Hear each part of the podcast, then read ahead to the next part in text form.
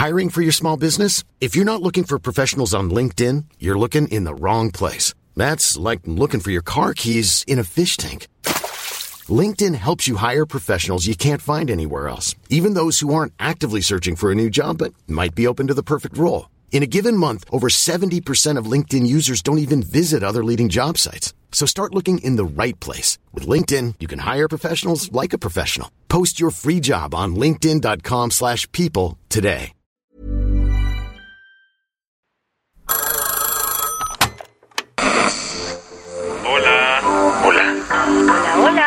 ¿Estás ahí?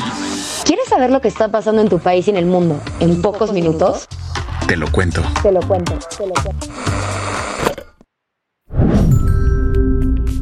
Hoy es lunes 8 de mayo de 2023 y estas son las principales noticias del día.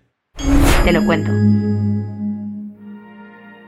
El sábado fue la coronación del rey Carlos III y, como en toda fiesta, hubo festejos, campanas, gritos y... protestas.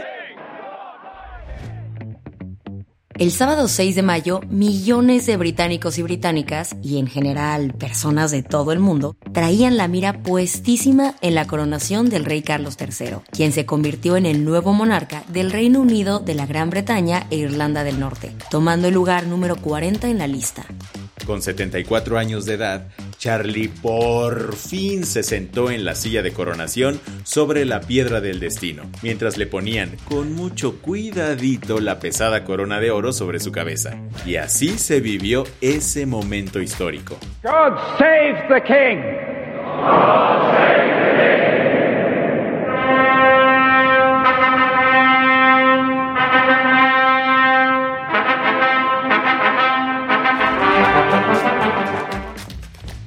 hicieron acto de presencia varios líderes mundiales como los emperadores de Japón, el presi francés Emmanuel Macron y la primera dama de Estados Unidos Jill Biden, así como los reyes de España Felipe VI y Leticia.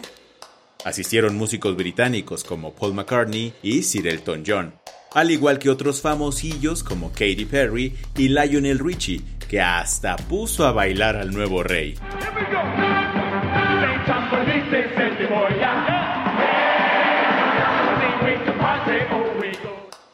Eso sin contar los 6.000 militares y los 23.000 policías que estuvieron cerquita del show. Maybe parece excesiva la presencia policíaca, pero durante las primeras horas de la coronación, la policía de Londres, conocida como Scotland Yard, arrestó al menos a seis personas. Entre los detenidos se encontraba Graham Smith, el fundador y director de la organización Republic, que llevaba meses preparando las protestas bajo el lema Not My King, o sea, no es mi rey. ¿Qué más hay? Más de 15 millones de chilenos fueron convocados ayer para elegir a los 50 asambleístas cuya chamba será redactar una nueva constitución. Tras una serie de protestas masivas que estallaron en Chile en 2019, el país inició un proceso para crear una nueva constitución y desterrar la de 1980, que data de la época de la dictadura de Augusto Pinochet.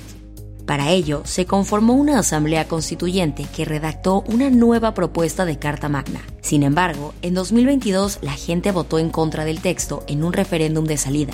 Ante ese strike democrático, el presidente chileno Gabriel Boric se comprometió a volver a iniciar el proceso constituyente. Para muchos analistas, el éxito de este nuevo proceso recaerá en que el texto promueva un Estado solidario, que lo obliga a tener un rol muchísimo más activo en la protección de derechos y servicios para las personas, pero sin pasarse de la raya y con los cómo para conseguirlo debidamente establecidos. Las que tienes que saber. Tras un operativo que permitió encontrar a 10 colombianos reportados como desaparecidos, las autoridades se toparon con un crimen muchísimo más grande. 113 migrantes fueron rescatados este sábado en San Luis Río Colorado, Sonora.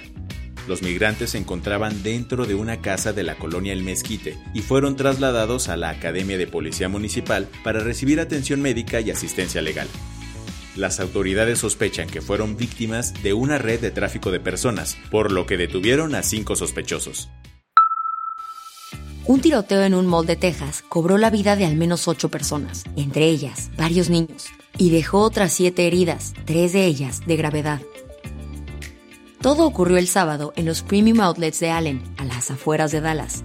El atacante fue identificado como Mauricio García y terminó abatido por un agente de policía.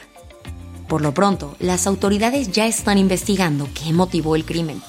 Ante la tragedia, el presidente Biden declaró cinco jornadas de luto y volvió a poner sobre la mesa las medidas para prohibir la aportación de rifles de asalto.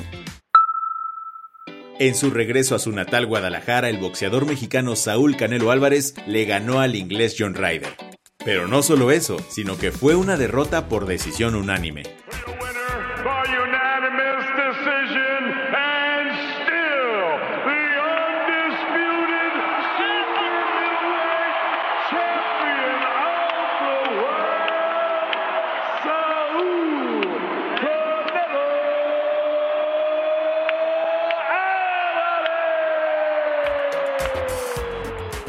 Todo sucedió el sábado por la noche en el Estadio Akron de Zapopan, Jalisco, en donde el Canelo Álvarez logró conectar un total de 179 golpes de 459 que lanzó.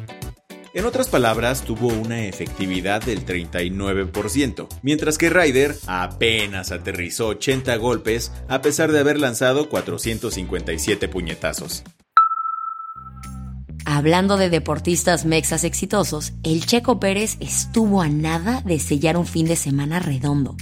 Tras un gran día en la quali, el ministro de Defensa largó desde la pole position en el Gran Premio de Miami, lo que emocionó a más de uno, porque de ganar el GP en Florida, el checo se habría puesto en primer lugar del campeonato de pilotos.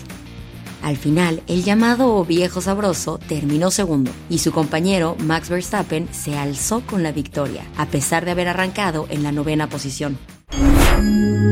La del vaso medio lleno. Tambores, por favor, porque llegó el momento que muchos pensamos que no iba a llegar.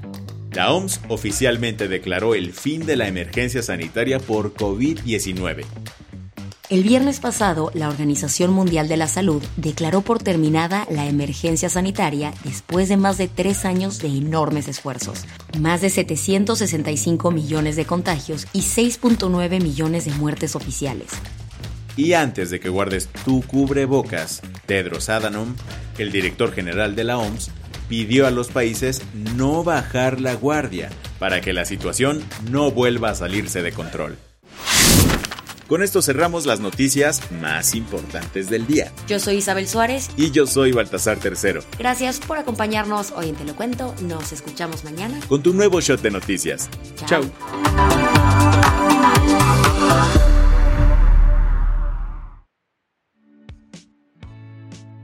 Este noticiero es una producción de Te lo cuento. El guion de este episodio estuvo a cargo de Aisha Al-Yanabi y Ana Ceseña. La dirección de contenido es de Sebastián Erdmenger. Francis Peña es la directora creativa y el diseño de sonido está a cargo de Alfredo Cruz. Si quieres estar al día, nos encuentras como arroba Te lo cuento en Instagram, TikTok, Snapchat y Twitter. Hey, folks, I'm Mark Marin from the WTF Podcast, and this episode is brought to you by Kleenex Ultra Soft Tissues your ally to help tackle your allergy symptoms this season. I love the change of seasons, but nobody loves pollen and all those other things floating in the air that make you sneeze during this nice weather. Kleenex Ultra Soft tissues are hypoallergenic and allergist approved. So fight back against watery eyes and runny noses without worrying about irritating your skin. For this allergy season, grab Kleenex and face allergies head on.